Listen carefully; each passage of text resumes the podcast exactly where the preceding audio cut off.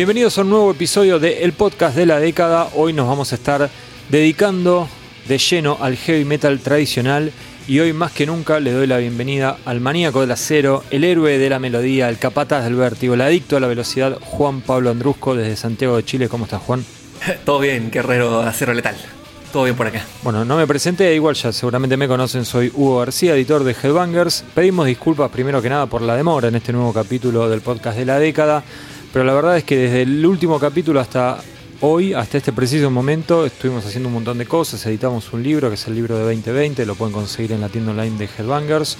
Eh, bueno, también eh, seguimos manteniendo el, Club Headbangers activo y grabamos mil podcasts para el Club Headbangers, así que si les gusta lo que hacemos acá, pueden ir a headbangers.com.ar y ahí por una membresía muy, muy barata eh, pueden acceder a un montón de contenidos digitales que son de máxima calidad, o nosotros al menos creemos eso. Pero bueno, Juan, vamos hoy tenemos eh, metal tradicional, ¿no? Así es, metal tradicional eh, de, bueno, metal tradicional de la década del 2010 al 2019, ¿cierto? Exacto. En, en línea con, con lo que se publicó en el libro de la década.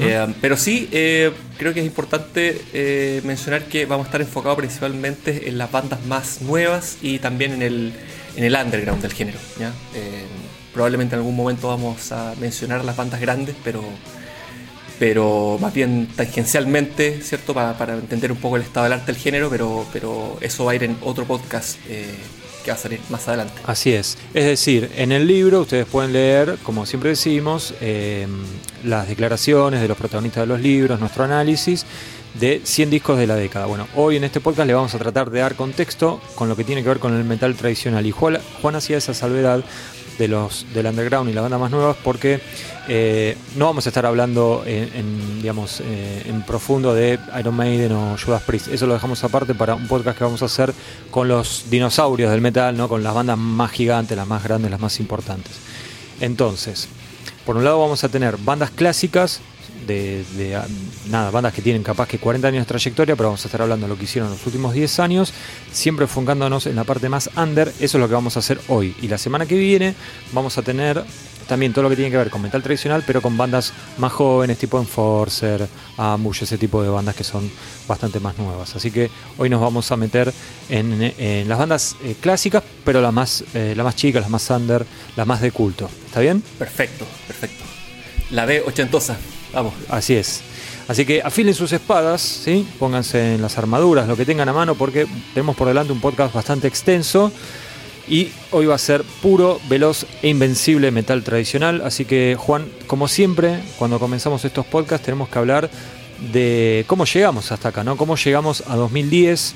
Y hay que decir que, bueno, los 90 fueron una década durísima para el metal tradicional, en gran parte por culpa, entre comillas, del éxito de lo que fue el rock alternativo, el grunge y después el new metal que llegó como para rematar todo, ¿no? Entonces los 90 fueron muy complicados, pasamos al nuevo milenio, donde el metal tradicional estaba con en terapia intensiva, ¿no? con, el, con el respirador artificial, y ahí qué fue lo que sucedió. Bueno, claro, como dices tú, al comenzar el milenio, el, el heavy metal, sobre todo el tradicional, estaba, estaba no sé si agonizando es la palabra, pero, pero está en un estado bastante calamitoso. Y yo creo que sí, sí. Pero, pero eh, afortunadamente hubo una especie de resurrección, una especie de revival. Eh, algo bastante parecido y tiene varios paralelos con lo que pasó con el, con el trash también sí. eh, a comienzos del, del, milenio. Para mi gusto, bueno, lo, lo, que, lo que impulsó este, este revival, ¿cierto? Fue primero que, que la, la, las bandas clásicas, ¿cierto? Que venían de, de años de, de, discos erráticos y de, de una intrascendencia, digamos, a nivel, a nivel mediático, tuvieron un, una, un, resurgimiento, ¿cierto? Y una reinversión, una reinvención de, de su sonido. Sí. Que básicamente hicieron que el, que el, heavy metal volviera a ser bien mirado ¿no? por, el, por el mainstream. Sí. Y me parece que, que, que, claro, que esto generó como un nuevo terreno fértil eh, que propició que, que muchas bandas eh, de segundo y tercer orden, eh, que son básicamente las que, las que vamos a, a comentar hoy, claro. Eh, se reunieran. Y eso Exacto. yo creo que ayudó principalmente a, como a cimentar ¿cierto? El, el, el underground del, del heavy tradicional. Sí. Sí, eh, con el trash el paralelo sería que bueno eh, existió ese festival, el Trash of the Titans, en donde por una noble causa, ¿no? que era juntar eh, dinero para, para pagar eh, los, eh, los, costos médicos de, Chuck Billy, de Testament. Bueno, a, partir de eso se juntaron un montón de bandas y fue como el renacimiento. En el metal tradicional, el evento fue tal vez más artístico, ¿sí? no tan noble, y, también económico, por decirlo de alguna manera, ¿no? Porque estamos hablando del regreso de Bruce Dickinson y Adrian Smith, no dato menor, Iron Maiden 1999, una unión que después se termina dando a luz eh, Brave New World, el disco de Maiden del 2000, un gran disco y que tuvo en ese momento yo creo que no nos dimos cuenta, pero tuvo una importancia muy grande para todo este renacimiento. De hecho, ¿sabes Juan que pensaba que cuando me enteré del de regreso de Dickinson y Adrian Smith, para mí fue como, bueno, van a levantar un poco el perfil y no más que eso. O sea, la verdad que no me imaginé que Maiden, que venía muy golpeado, iba a pasar a ser este, este gigante hoy en día, ¿no? que todo lo que toca lo convierte en oro y que sí. nadie se atreve siquiera a criticar el más mínimo eh, movimiento errático que tengan o lo que sea. ¿no? Este, entonces, bueno, nada, me, me parece que eso fue muy importante que Maiden vuelva en forma, que se convierta en este gigante del metal. Y me parece que además hubo otra cosa, que creo que no lo hablamos antes de grabar, que es el regreso de Rob Halford al metal también. Sí, también. Bueno, fueron, fueron los dos, estos dos hechos Ahí, fueron casi simultáneos. ¿no? El, el año sí. 2000. De hecho, vinieron a Sudamérica juntos. Claro, claro. Que Halford le trapeó, trapeó el piso con, con Maiden, en Chile por lo menos. no, acá no, pero... O sea, no porque la gente había ido a ver a Maiden más que nada, pero fue un excelente show el, de, el, el, regreso al metal de Halford con su disco Resurrection, ¿no? Eh, Halford venía de esos proyectos Fight dentro del metal, pero más como más moderno, y Chuck había sido cualquier cosa. Dejó eso atrás, volvió con el metal incandescente y bueno, este, después lo termina coronando con el regreso a Judas y bla bla bla. Pero me parece que esos dos hechos fueron muy importantes. Sí, y, y en el caso de Iron Maiden creo que eh, incluso, creo que más importante incluso que la, que la vuelta propiamente tal y que, y que la grabación de, de, Brave New World, eh, fue lo que pasó después, ¿no? Que fueron la, las giras, eh, giras mundiales. Sí, retro. Con muchas fechas, recorriendo todo el mundo. Sí. Que fueron giras que se enfocaron en, en el material más, más glorioso ¿no? de, de, de, Iron Maiden, que fueron las giras Made in England del 2012 y la Somewhere Back in Time del 2008. Eh, claro. Creo que eso fue lo que terminó por esparcir, así como, como una especie de, de bueno, del, del, metal, eh, el mensaje de Iron Maiden por todo el mundo y eso es lo que al final me parece. Eh, hizo, hizo que mucha, mucha gente más joven, ¿cierto? chicos de 15, 16 años, descubrieran el, el, metal tradicional por, por primera vez y, y, y eso lo, finalmente lo, yo creo que impulsó a mucha gente joven a, a, formar, a formar nuevas bandas. Sí, sí, y se vio en la cantidad de grupos que salieron en los próximos años y todos teniendo Iron Maiden y a Judas Priest también como eh, el faro, ¿no? Como capaz que en décadas anteriores se había pasado con Pantera o incluso hasta con Slipknot. Eh, bueno, acá no, acá volvía Iron Maiden y Judas Priest y Rob Halford a ser eh, la punta de lanza de todo un movimiento que estaría a millones de años luz en cuanto a repercusión, en cuanto a venta de discos, merchandising y todo eso pero bueno, a nosotros no nos importa tanto eso, nos importa más la parte, la parte creativa y artística. Eh, por eso estamos haciendo este podcast un domingo con treinta y pico grados de sensación térmica. Vamos. Este, pero bueno, seguimos avanzando en el podcast. Eh, dejamos atrás lo que podríamos, no, no, no, no, le pusimos título, pero podrían haber sido ¿no? los, los wasted years, los años desperdiciados. sin duda, sin duda.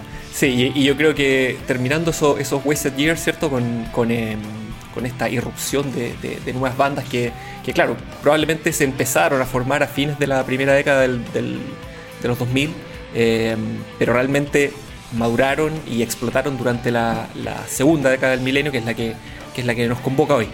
Eh, sí. Y eso... ¿Querés tirar algunos nombres como para... Sí, por supuesto. Eh, creo que lo, los principales, bueno, después vamos a hablar muy en detalle de cada uno, pero, pero sí. los principales serían Enforcer, White Wizard, eh, Coldron, Striker, Skullfist, bueno, cientos más. Perfecto, hasta ahí estamos todos de acuerdo. Todas esas bandas las vamos a dejar para la segunda parte de este podcast. Así que también hay, hay otras cuestiones, ¿no? más allá de, de lo de Maiden y, y, lo de Judas y lo de Rob Halford, que fueron muy importantes y tienen más que nada que ver con cómo fue cambiando la industria, ¿no? Y más que nada con internet, me parece. Sí, claro, claro. En esa, o sea, recordemos que el, que el, el heavy tradicional es básicamente una reversión de lo que pasaba en los 80 y, y en los 80 no hay internet. Eh, mientras que, no sé, hoy en día un, un chico de, de 14 años se mete a YouTube, ve un show completo de Tokyo Blade, ¿cierto? Sí. Eh, y ya empieza a conocer bandas que, que antes hubiera sido imposible eh, reconocer. Son todas bandas bastante, bastante underground. Y, Sí, de, de hecho, Juan, perdóname, es lo que nos, nos, pasa, nos pasó a nuestra generación, los que fuimos adolescentes en los noventas, que tal vez leíamos entrevistas de Metallica o de, no sé, de Pantera, hablando de bandas de los ochentas, y nos costaba mucho poder acceder a ese material. Y ni hablar de, de poder ver una, un, un show en vivo, ¿no? Capaz que podías encontrar algún compilado, algún disco perdido. Muchas cosas habían estado descatalogadas por años y años. Y lo que generó Internet, me parece, es que lo que decías vos, que un chico de 14 años puede hoy en día, y ya hace unos cuantos años, puede acceder a ver un show de una banda en particular tocando en Londres en el 78. Y eso no pasaba. Entonces, todo, es, todo ese legado que existió, o sea, todo ese movimiento que existió, que fue muy importante y que fue muy rico artísticamente, estaba como oculto. Y de golpe, listo, dejó de estar oculto, pasó a ser algo muy fa- de muy fácil acceso y eso nutrió a las nuevas generaciones, eh, ya sea eh, generando nuevos fans, nuevas bandas o incluso personas que terminaron haciendo sus propios festivales en sus países y así un montón de cosas. Sí, claro. Y, y no solo nutrió a, la- a las nuevas bandas y, a la- y a la- y al nuevo público, sino que también nutrió justamente a estas bandas eh, antiguas y medio ocultas Claro. que nunca tuvieron un- una popularidad, ¿cierto? Eh, ahora a ser reconocidas y, y- y, claro, me, me- me parece que ese fue un factor también importante que las llevó, llevó a muchas de ellas a, a reunirse eh, para tener por algún por una vez en su vida, ¿cierto? Algo del, del reconocimiento que, que tan esquivo les fue en su tiempo. Sí, fue como una segunda oportunidad. Sí, Sí. que algunos lo aprovecharon, otras no. Sí. Exactamente, exactamente, sí, sí, sí, obvio, obvio. Ya lo, lo vamos a ir analizando caso por caso, pero digamos, yo creo que porque Internet, eh, digamos, puede funcionar para todos, puede funcionar para el Doom, para el Trash, para el Dead, para el Black, para lo que sea. Pero me parece que acá la diferencia es que como las bandas eh, de culto del metal tradicional son muy viejas, ¿sí? estamos hablando de gente capaz que tiene más de 60 años en muchos casos, eh, no habían tenido esa segunda oportunidad. Entonces habían quedado como unas como cosas muy ocultas. Y bueno, gracias a internet este, se empezaron a desenterrar todos esos tesoros, ¿no? Y, y nos- y empezamos a ver cosas increíbles. Y bueno, eso generó no solo re- giras regresos o nuevas ediciones, sino también eh, relanzamientos, ¿no? Recopilatorios, box sets. eh, y todo es muy interesante porque fue el- como el primer momento del metal, ¿no? Cuando las cosas eran más frescas que nunca y eso es imposible de replicar. Entonces, bueno, esa nueva oportunidad fue, fue muy, muy importante. Sí, así es. Y eso también, bueno, eso también llevó que, que a, a que estas bandas, tal como dices tú, que pudieran participar en, en festivales, eh, incluso algunas llegaron a Sudamérica, lo que, no sé, pare- hoy parece Sí, surrealista, ¿cierto? Con el, con el contexto que estamos viviendo, pero, pero claro, bandas como, como Get It Un Gol o Sit It Un Gol, eh, Manila Road, Green Reaper, Angel Witch en Sudamérica son cosas que, no sé, creo que eran ni en el más loco de los sueños a alguien se le hubiera ocurrido en, los 90 probablemente. Sí, sí. Eh, bueno, en Argentina algunas de esas no vinieron. Eh, vino sí Grim Reaper, eh, Satan, Blitzkrieg, eh, ¿qué más? Bueno, alguna más que se- eh, Omen, de Estados Unidos, ¿no? Eh, pero sí, sí, la verdad que es- fueron situaciones eh, que uno nunca pensó que iba a ver, ¿no? Porque ni siquiera pensabas que iban a seguir tocando y mucho menos, bueno, venir a tocar para, no sé, 150, 200 personas, al menos en Buenos Aires. Y también hubo eh, festivales eh, dedicados exclusivamente a- al metal tradicional. De hecho, vos fuiste a algunos. Sí, sí, claro, es una locura. O sea, ya el hecho que, primero, que estas bandas sigan existiendo ya es, una, es bastante loco, eh, pero que existan Sí. festivales dedicados 100% a eso, habla de, de- de justamente lo, lo- lo que decías tú. O sea, eh, son bandas que creo que nadie eh, nunca pensó ver en vivo de nuevo y menos de forma activa y en buena forma. Entonces, claro, se generó Sí. un mercado para, para esto. Eh, el, el principal creo yo que es el, el- el Keep It True, el festival que se hace en Alemania. Sí, Eh, sin dudas. Ya lleva 16, 17 ediciones hasta el, hasta el año pasado. Claro, comenzó en 2003. Comenzó el 2003, claro, ahí en, en la ciudad de Lauda, en Alemania. Eh, um, otro festival importante. Perdón, Juan. ¿sí? Perdón. Alemania, la meca de Europa para este género. Sin duda, sin duda. Sí. Y, y creo que para el metal en general, ¿no? Durante al menos los, los Sí, últimos sí, 20 yo creo años. que sí. Sí, sí, sí. Inclus- inclusive para metal moderno. Lo cual es medio raro. Sí. Pero hay bandas de, no sé, metalcore, por ejemplo, que son muy populares en Alemania. Es una cosa rara. Bueno, pero no solo el Keep It True, también está el Muscle Rock de, Suecia. Claro. Mucho más under, ¿no? Sí, más hippie. Más under, más hippie, más. Eh, sí, sí. Con, muchas bandas también suecas, eh, eh, más, cargado lo local. y otro festival ya al otro lado del, Atlántico es el Frost and Fire, un festival en California, que a ese sí fui. Sí. que se alcanzó a hacer en, tres oportunidades. Eh, y ese, lo, curioso es que lo organiza Jarvis, el cantante y el líder de, de Night Demon. Claro, que es una banda que nada, va a ser protagonista en la segunda parte de este, de este podcast. Y en la primera también, ¿ah? indirectamente. Indirectamente también, sí, sí, ¿por qué no? Este, el Muscle Rock para como tratar de graficar algo es, es, como en un pueblito alejado eh, tiene un aire como medio circense no porque eh, era como un parque de diversiones que lo, ahora lo usan para, hacer estos, estos recitales y donde te encontrás, por ejemplo, encabezando una noche a Thor de, Canadá, que es algo ¿no? insólito total. nadie, nadie imaginó hace 15 años que esto iba a suceder. Sí, no, rarísimo. Igual más que el rock, no sé. Cada vez que veo fotos de eso, veo a mucha gente como que parece estar disfrazada. no sé si... No sé si me. tiene un aire, tiene un aire un poquito más poser que el Keep, que It True. Sí. es lo que no te animas a decir, lo digo yo. Sí, no, eso me parece re Pero no he ido, quizás estando allá es, otra cosa, pero es lo que se ve de lejos por lo menos.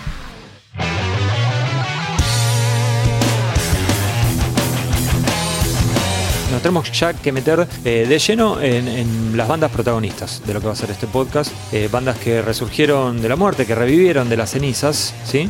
Y como habíamos dicho antes, no, hoy no nos vamos a meter con Iron Maiden o, Judas Priest o, Saxon, sino que nos vamos a meter más que nada con, lo que tiene que ver con, las bandas de culto. ¿Con cuál empezamos, Juan? Me gustaría empezar con Satan. Em, Perfecto. Satan, em, porque me parece que es lejos, eh, para mi gusto por lo menos, el caso más exitoso de, las bandas que retornaron. Me parece que lo hicieron todo bien, todo bien. Coincide. Eh, sí. sí, Bueno, Banda inglesa. Es una banda, bueno, muy clásica, ¿cierto? Grabaron eh, durante los 80s. Tienen dos discos clásicos, ¿cierto? Bajo su, bajo su cinturón, sobre todo Kurt in the Act, que sí. para mí por lo menos uno de los mejores discos de la historia del, del heavy tradicional. sí, una banda... que tiene para mí uno de los temas más gancheros de toda la historia, que es Pull the Trigger. Tremendo, tremendo, me muero.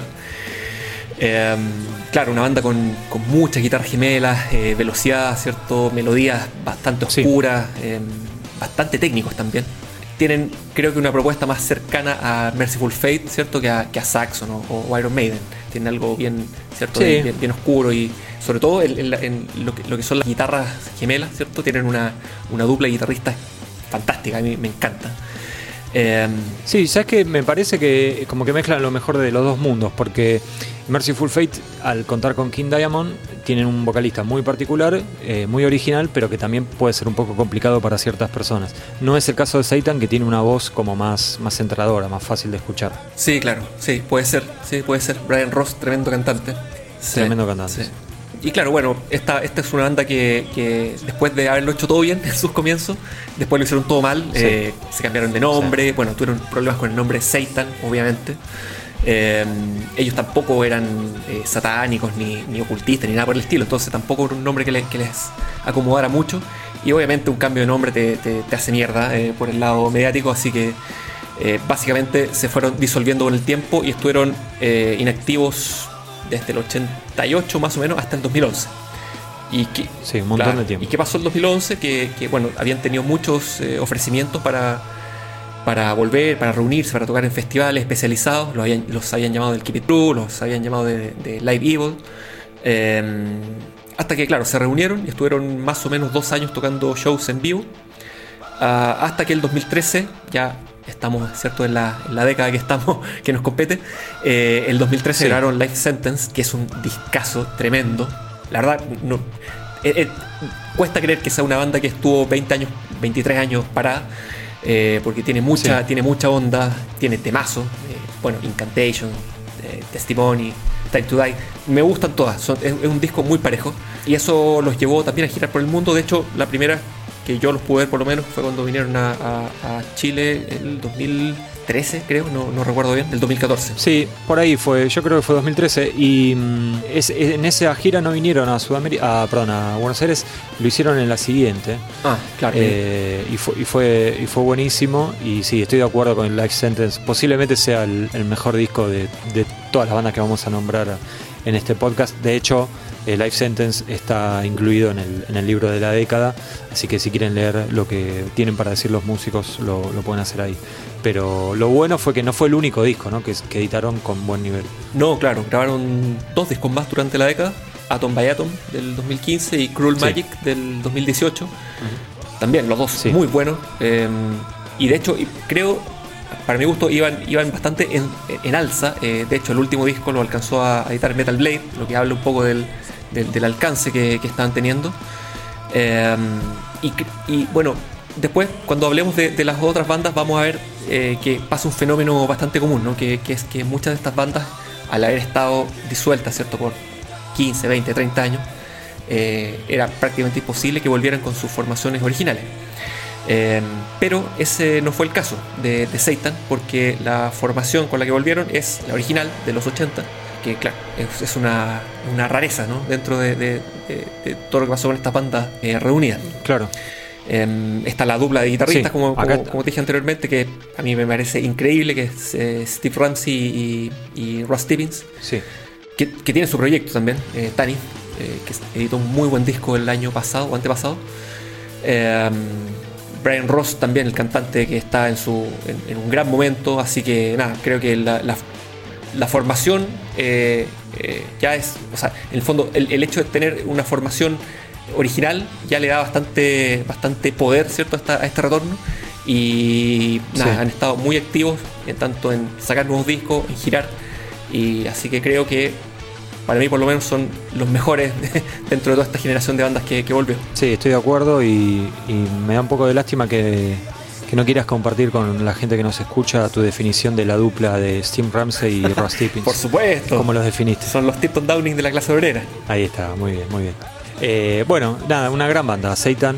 Em, recomendamos Life Sentence, pero también eh, presten la atención a Atom by Atom y a Cruel Magic que además tienen ediciones, al menos acá en Argentina, tienen ediciones locales, así que son fáciles de, conseguir y a un precio accesible.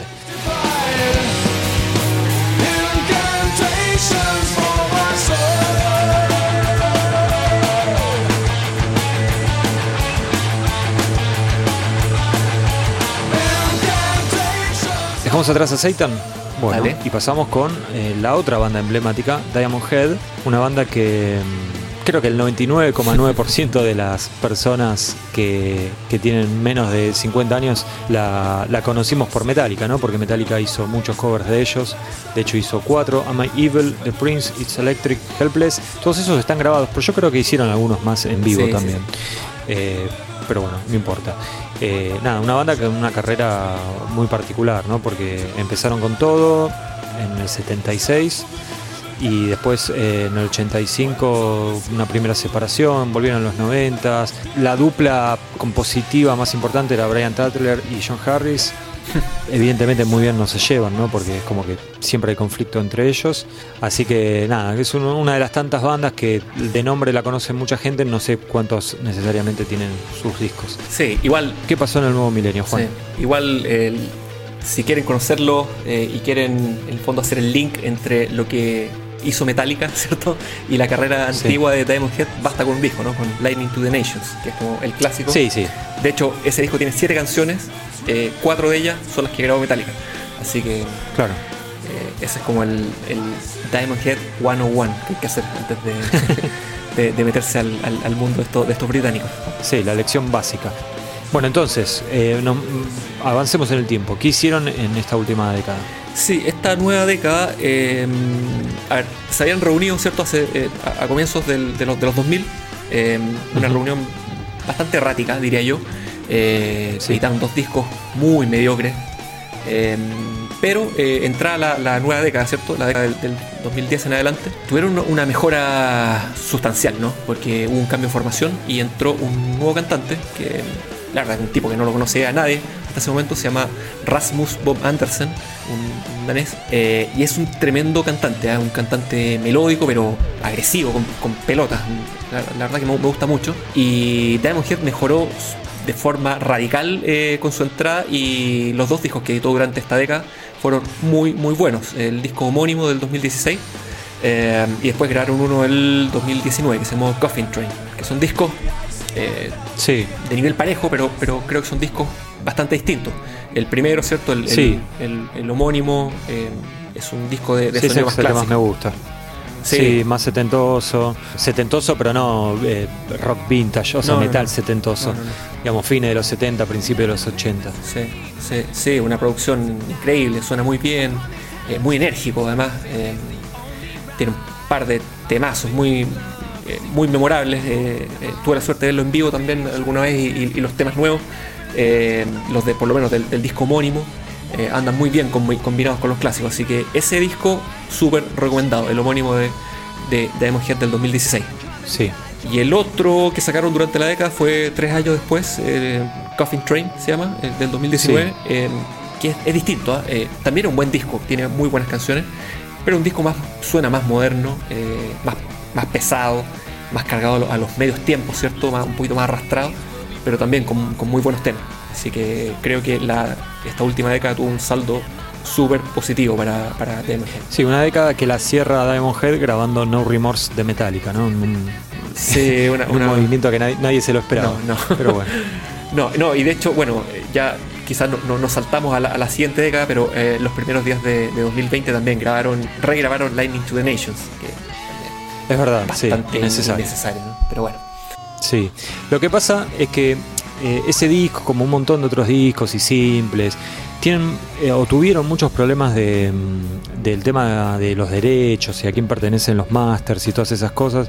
Entonces, a veces son difíciles de conseguir. De hecho, eh, Lighting to the Nation, la, la edición, digamos, sin remasterizar y sin 25 bonus track y todo eso, es muy complicado de conseguir. Entonces yo creo que en parte puede ser por eso que lo hayan regrabado como para que vuelva a estar disponible sin tener que pagarle una fortuna a quien tiene los, los derechos originales. Pero si no deja de ser un pecado que bueno, que hagan esas cosas y que no se pueda conseguir el, el material clásico, ¿no? Porque lo que uno quiere en realidad es el material clásico, no quiere reversiones.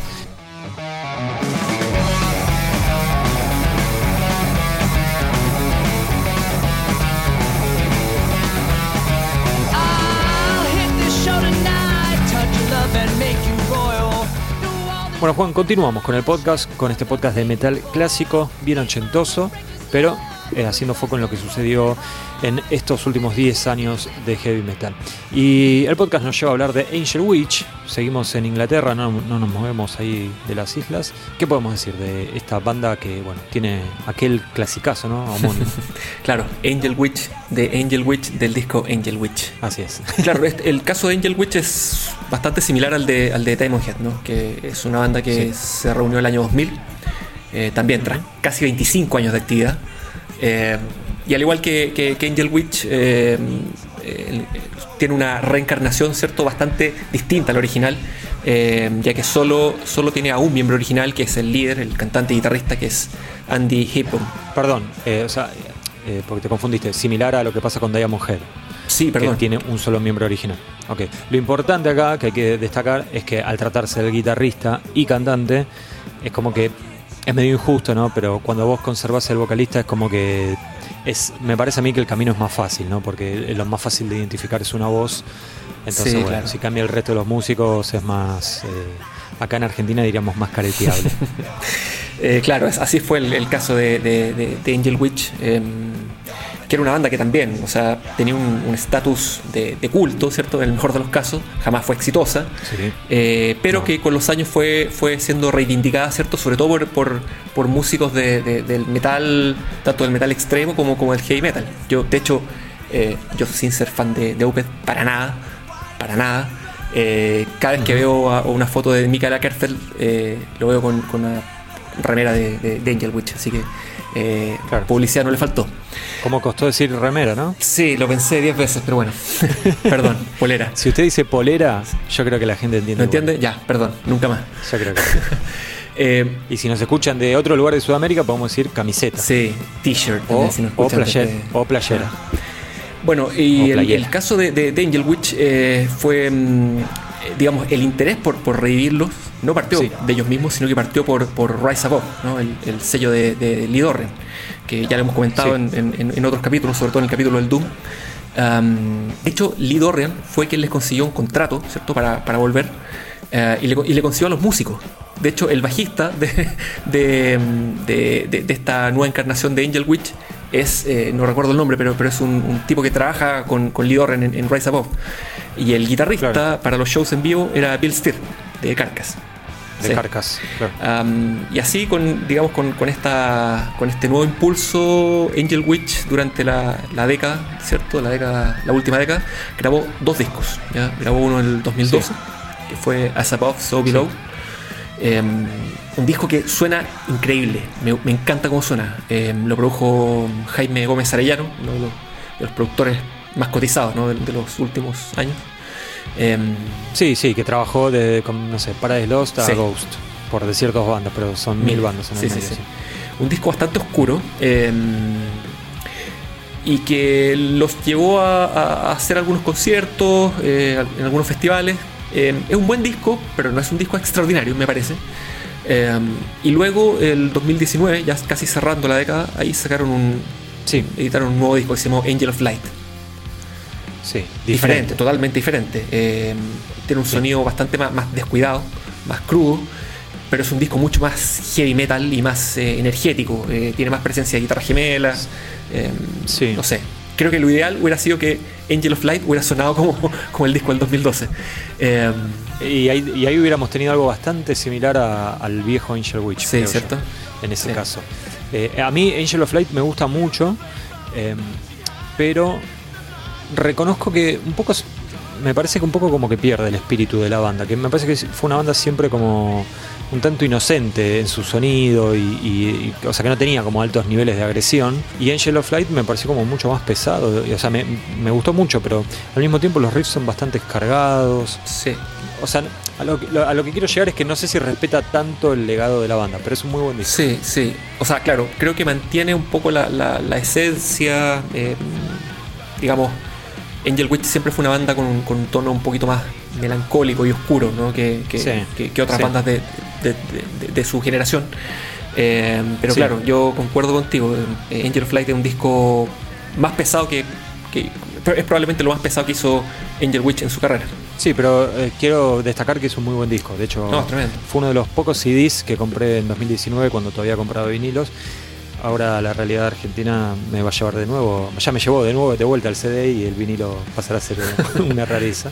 Pero nada, es, un, es, un, buen disco. Y también tiene edición argentina, así que es, fácilmente conseguible.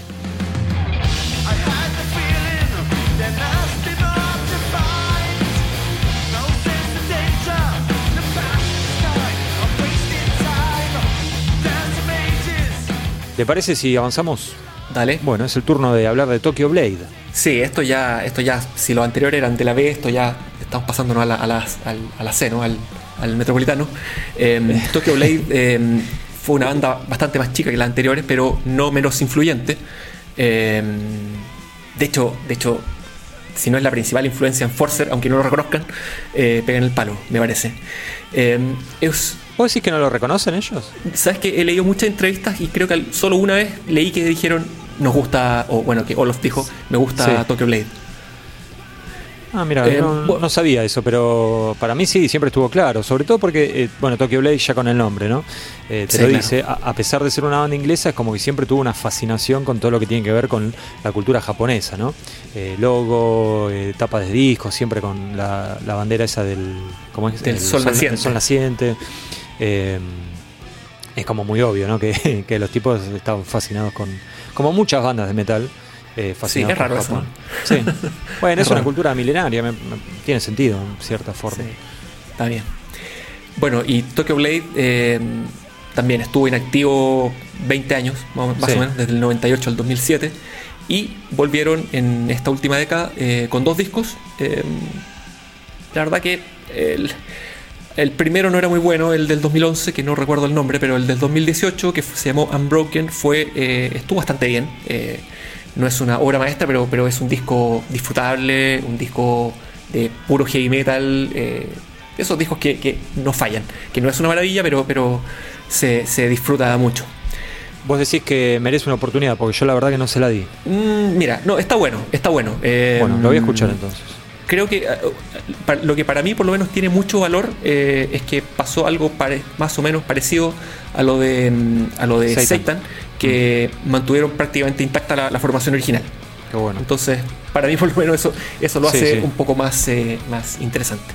Sí, sí, sí, termina siendo más creíble y la realidad es que a todos nos gusta que la gente que se sube a tocar o que graba los discos sean sean los, los de los pósters, ¿no? Los, mismos que, que, te hicieron conocer a la banda y eso. Este, yo la verdad nunca me animé a escuchar los, los discos del regreso. Sí, dale con el segundo. El primero no es necesario. Bueno, el primero era Thousand Men Strong, el de 2011, y el segundo sería Unbroken. Y en 2020 también sacaron otro, Dark Revolution. Este, a mí los dos primeros me parecen geniales, Tokyo Blade y Night of the Blade. Hermoso, hermoso. Eh, grandes discos con muy buenas canciones, eh, mucha sensibilidad metalera al servicio del estribillo. Así que. Qué lindas palabras. Súper recomendable, sí, sí.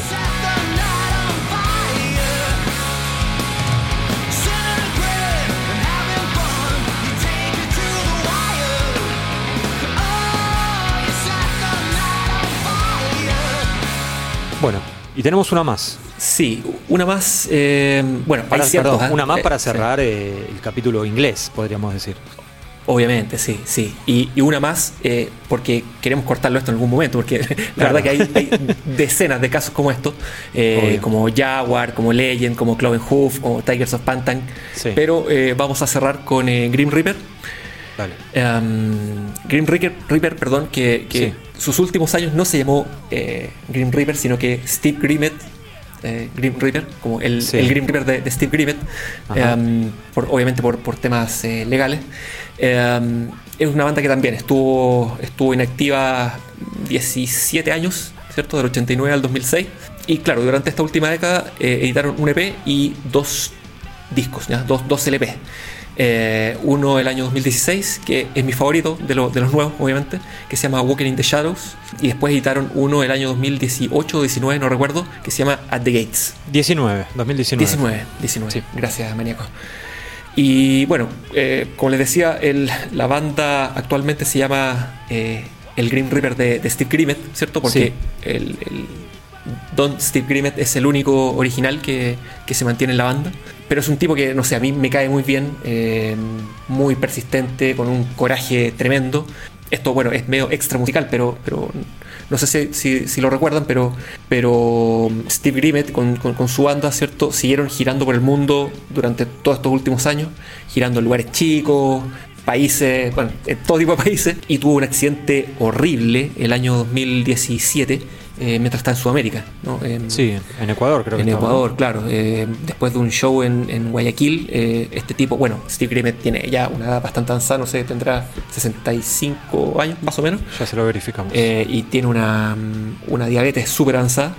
Y claro, probablemente se hizo alguna tuvo, se hizo alguna herida, ¿cierto? Tuvo algún golpe en una pierna, se le infectó, estando de gira, obviamente no fue al hospital y claro, después de este show de Guayaquil, la infección ya está, pero en estado podredumbre, pero muy avanzado.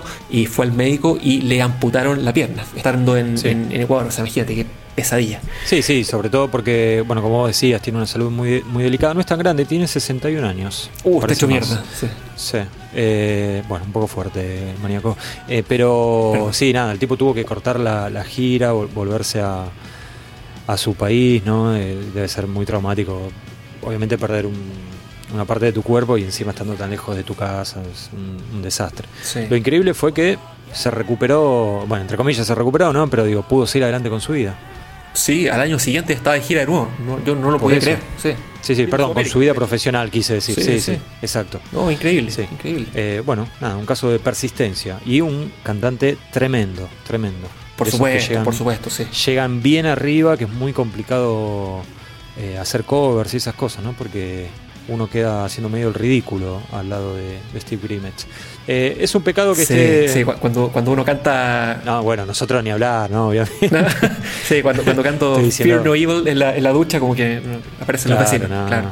No, no.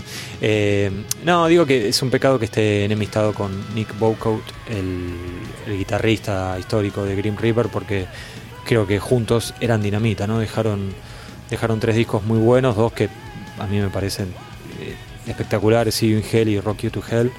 Eh, pero también Fear No Evil, o sea, es un, pecado que estos tipos no que tenían tan, tan, buena química no, no hayan podido continuar eh, juntos.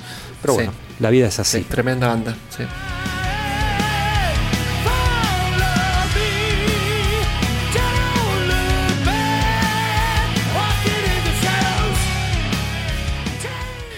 Bueno, Juan, vamos a dejar eh, Europa y vamos a dejar eh, las islas británicas y nos vamos a venir de este lado del Atlántico, donde estamos nosotros dos, pero nos vamos a quedar en el hemisferio norte, porque en Estados Unidos siempre hubo también metal tradicional, ¿no? Aunque obviamente no comenzó ahí.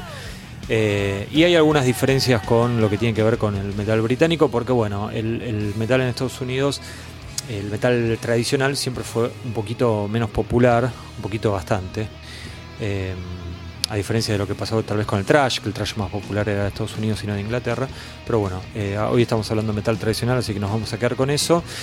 Y nos vamos a quedar con el metal tradicional de Estados Unidos. Y un nombre eh, ineludible es el de Sirit Angol, o Kirit Angol, como le quieran decir. ¿Qué nos puedes contar de esta banda y su actividad en los últimos 10 años?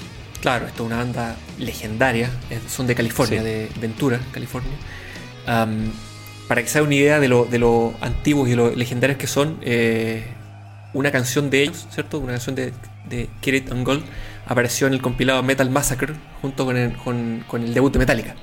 Como de esa, esa época y esa escena. Eh, una banda que, claro, grabó, tuvo su época clásica entre el 81 y el 91.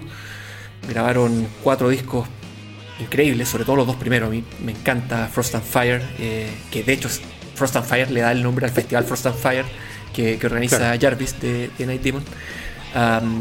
King of the Dead también discaso. Y claro, estuvieron, estuvieron eh, inactivos entre comienzos de los 90 más o menos y, el 2015. O sea, fue una, fue una pausa larguísima, 25 años casi.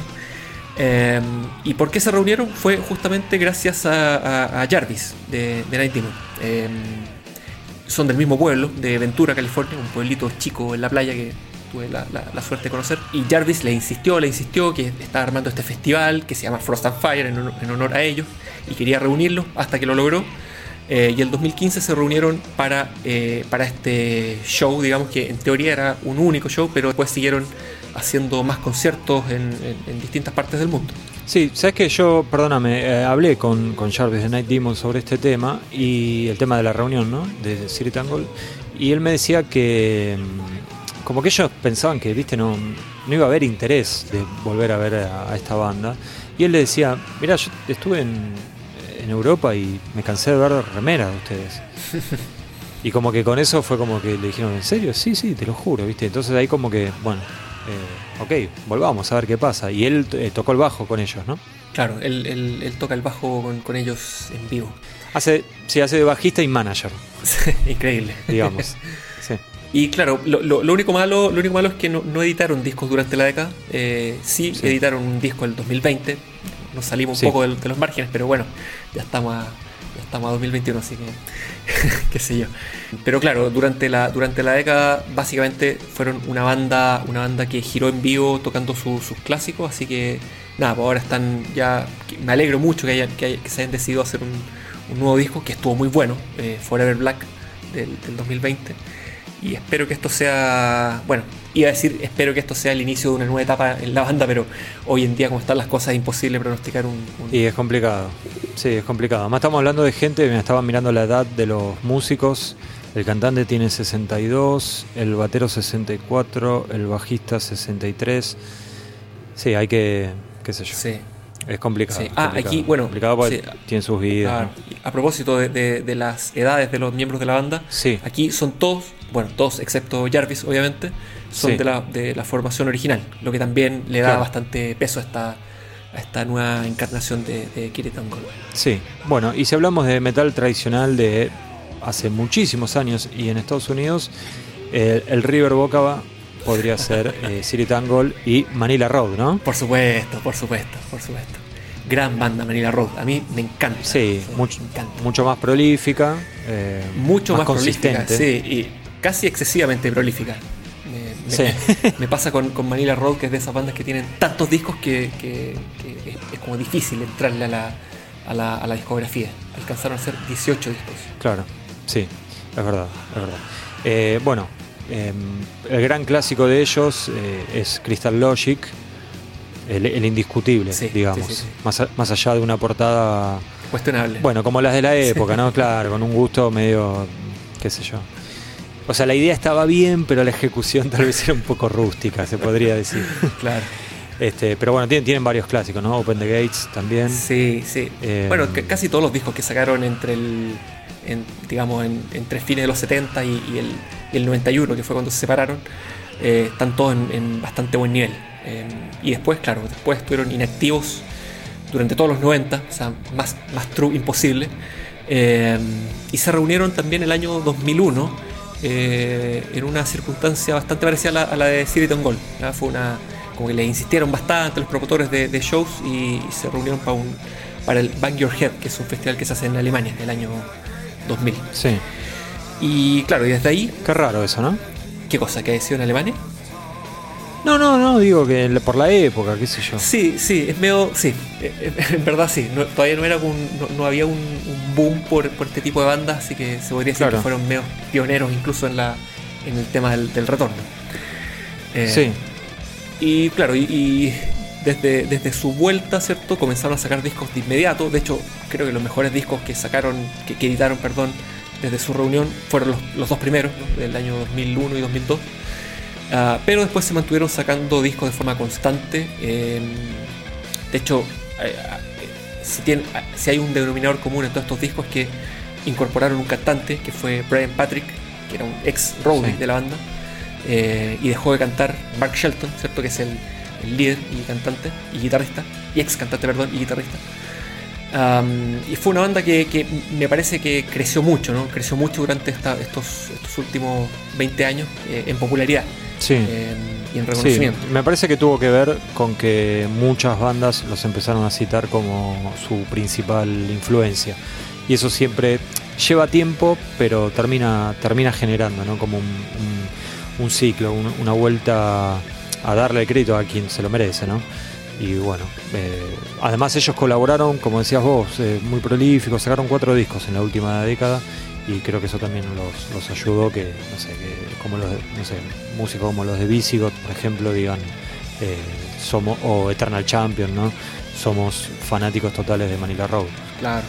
Bueno, de hecho hay una canción de Darkthrone, ¿no? Que se llama Racing Rock del 2007 que, Sí. que dice, eh, bueno, en inglés, pero dice, hice mi propio camino, eh, le vendí mi alma a Manila Road. Eh, yo de hecho Sí. creo que ahí los conocí. Con esa, vi esa frase y dije, bueno, ah, si, lo, si Darkthrone lo dice, no- mal no deben ser. Sí. sí. No, no, Fenry siempre que pudo le tiró flores y bien está, ¿no? Sí, claro que sí. Me parece. Am, Me parece justo. sí. Bueno, y el, y el- el problema, y por qué no sigue editando Sí. discos eh, eh, Manila Road, es porque Mark Sí. Shelton, ¿cierto? El cantante, eh, murió de un ataque al corazón Sí, el año 2018. De hecho, fue justo después de un show en Alemania. Am, que fue, nada, fue una muerte lamentable porque una banda que, que, que estaba en un, en un buen nivel, ¿cierto? Eh, sacando discos de forma constante. Había sacado un disco en 2017, hace menos de un año, que se llamó To Kill la Sí. King. Eh, terminó siendo el último disco de, en la carrera de esta banda. Y nada, una pena. eh, pero creo que, que al menos, al menos eh, Manila Road alcanzó a tener algo de, no sé si éxito es la palabra, éxito en, en términos comerciales, pero sí alcanzó a tener un reconocimiento más que merecido eh, en vida. Sí, sí, yo creo que sí, yo creo que sí, y creo que ahora nada, va que el nombre de Mark Shelton va a quedar inmortalizado para siempre dentro de, este ámbito del metal más tradicional, épico, ¿no? Eh, Sin duda. Un tipo bastante joven, 60 años, ¿no? Para lo que es la expectativa de vida hoy en día.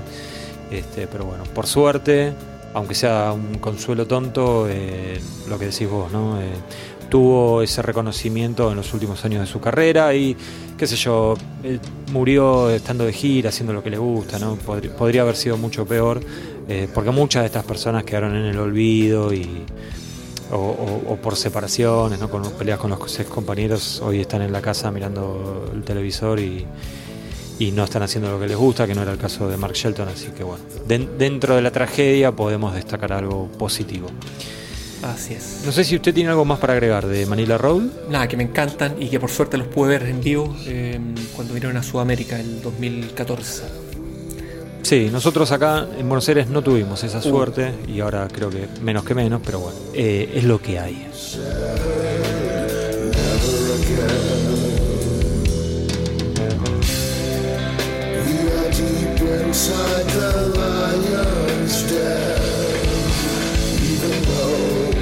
A quienes sí pudimos ver es Armored Saint, que es eh, la última banda que vamos a estar mencionando en este podcast. Y la semana que viene, como ya le dijimos, nos vamos a meter con la sangre más joven. Pero bueno, Armored Saint, eh, ¿por dónde empezamos, Juan? Bueno, primero que, ¿Me querés atacar? no, al contrario. Iba a decir que esta banda, primero, son los protegidos de, Hugo y Maxi. Y que es probable. Hugo soy yo, Maxi, Maxi es Maxi Marín. Sí, claro. Hay otro. Está bien. Em, bueno, debe haber algún Maxi, qué sé yo. Eh, y es probablemente la, banda más eh, popular eh, que vamos a haber revisado en todo este podcast. Em, nada, es una banda que, bueno, creo que sin duda es la más conocida de todas las que hemos mencionado. Eh, editaron cinco discos que son patrimonio del, heavy metal entre el 84 y el 91, ¿cierto? Eh, sí. Después tuvieron una, se separaron, tuvieron una breve reunión a comienzos del, milenio y después se reunieron de forma definitiva en el 2006. Bueno, sí, es un caso raro el de Armored Saint, perdón, Juan. Porque, es, porque es una banda que mm, básicamente son un grupo de amigos del, colegio secundario, de los primeros años de la universidad, gente que vivía en el mismo barrio y que arman una banda. Y eh, por el motivo que se separan eh, allá en los 90 es por dos cosas, ¿no? Una es que muere, el, fallece el guitarrista Dave Pritchard de una leucemia, siendo súper joven y, también que este, John Bush es eh, llamado por Anthrax para que sea el vocalista de la banda. Entonces, bueno, pero él se va ya porque ya, ya Iron Saint estaba casi inactivo. De hecho, él le había dicho dos veces que no a Metallica. Eh, por eso destaco esto lo del grupo de amigos, porque eh, yo nunca vi algo así en una banda, que, que pongan la amistad por delante de todo, porque eh, dos veces le dijo que no Metallica, lo repito. no una, dos. Así que nada, o sea, es gente que realmente tiene ese lazo de amistad muy fuerte. Pero bueno, por suerte después volvieron, ¿sí? A comienzos del nuevo milenio y sacaron dos discos en la última década que para mí no, no, no representan tanto lo que, lo que fue la década para la banda. ¿Por qué digo esto? Porque para mí la década fue muy buena para Armored Saint. No sé si vos coincidís. Sí, sí. Pero la, raza es un disco medio pelo, sí. Eh, que, fue el primero. Tenía un hit, pero el resto medio que se quedó ahí. Win Hands Down eh, me gustó bastante más, pero tampoco es un gran disco. Un disco que está bien, 8 puntos, ponele. Eh, sin embargo, me parece que el fuerte de ellos son los shows en vivos y estuvieron tocando como nunca en sus vidas. De hecho, fueron a Europa, algo que no habían hecho en los 80s, lo cual era una locura total. ¿no? ¿Nunca tocaron en Europa en los 80s? No, no habían tocado, no. En los años, en los años dorados, uh. digamos, no. no, no, porque les decían, no, no hay que ir ahora, hay que ir cuando sean más populares. una, locura, mal, mal asesoramiento de, management. Y lo loco es que en 2020 terminan editando un gran disco que es Punch in the Sky, eh, que mm, para mí es lo mejor que hicieron en los últimos no sé, 20 años. Sin duda, sin duda, sí, tremendo. Este, de hecho, yo creo que si lo hubieran sacado en la década previa, eh, lo hubiéramos incluido en el, en el libro, pero bueno, no fue el caso, así que no hubo libro de Armored Saint en el, en el libro de la década, pero no por eso hay que dejar de, mencionar que además tocaron en todos los festivales habidos y por haber, pudieron venir a Sudamérica también.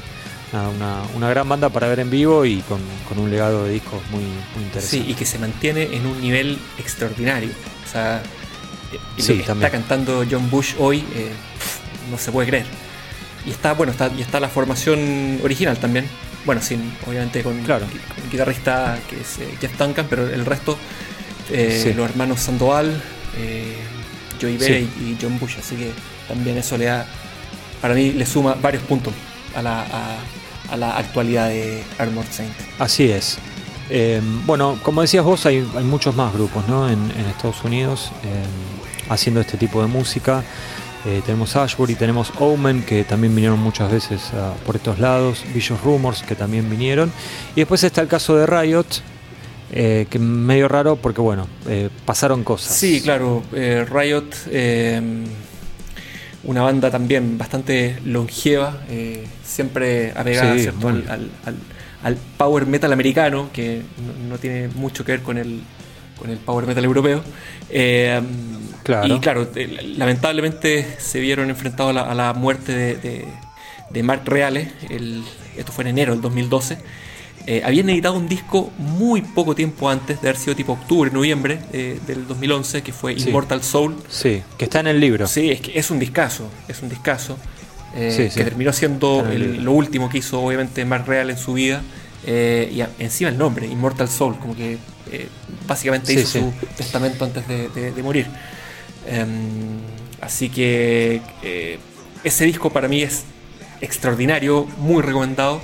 Eh, y después sacó dos discos más que también están bastante bien, o al menos el primero me gustó más, que fue Unleash the Fire. Em, y después sacaron Armor of Light el 2019 ya, creo. Em, nada, una banda, una banda súper eh, interesante, creo que es la banda más de sonido más eh, europeo dentro de las eh, americanas que, mencionamos ahora en, la, en esta última parte. Sí, y tienen tantos discos y tantos años de trayectoria que es difícil recomendar uno solo porque no va a representar eh, toda la carrera. Es una banda que el primer disco es del año 77.